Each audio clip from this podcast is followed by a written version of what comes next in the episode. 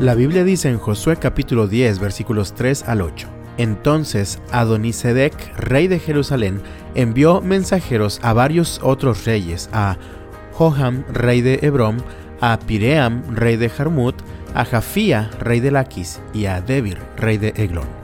Vengan y ayúdenme a destruir Gabaón, les rogó, porque hizo la paz con Josué y con el pueblo de Israel. Entonces esos cinco reyes amorreos unieron sus ejércitos para atacar en conjunto. Pusieron todas sus tropas en posición y atacaron Gabaón. Enseguida los hombres de Gabaón enviaron mensajeros a Josué, quien se encontraba en su campamento en Gilgal.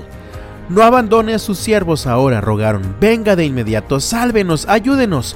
Pues todos los reyes amorreos que viven en la zona montañosa unieron sus fuerzas para atacarnos. Entonces Josué y todo su ejército, incluidos sus mejores guerreros, salieron de Gilgal hacia Gabaón. No les tengas miedo, le dijo el Señor a Josué, porque te he dado la victoria, ni uno de ellos podrá hacerte frente. Cinco reyes, con sus cinco ejércitos, se han reunido para pelear contra los Gabaonitas, aquellos con los que los israelitas hicieron un acuerdo de paz. Inmediatamente ellos le piden ayuda a Josué y Josué responde levantándose con todo su ejército.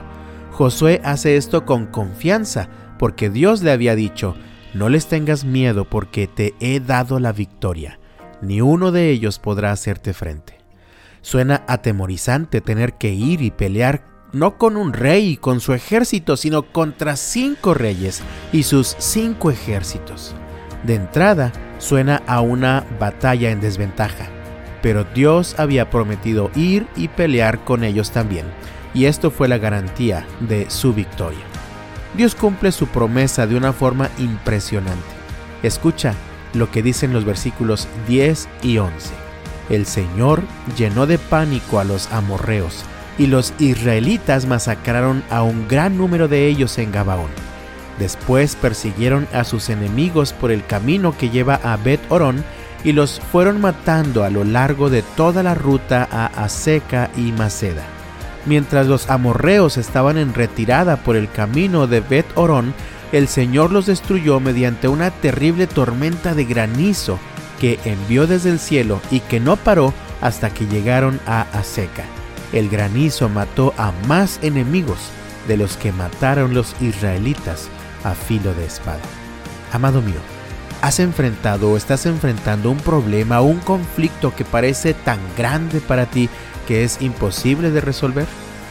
Asegúrate de escuchar y de obedecer la voz de Dios.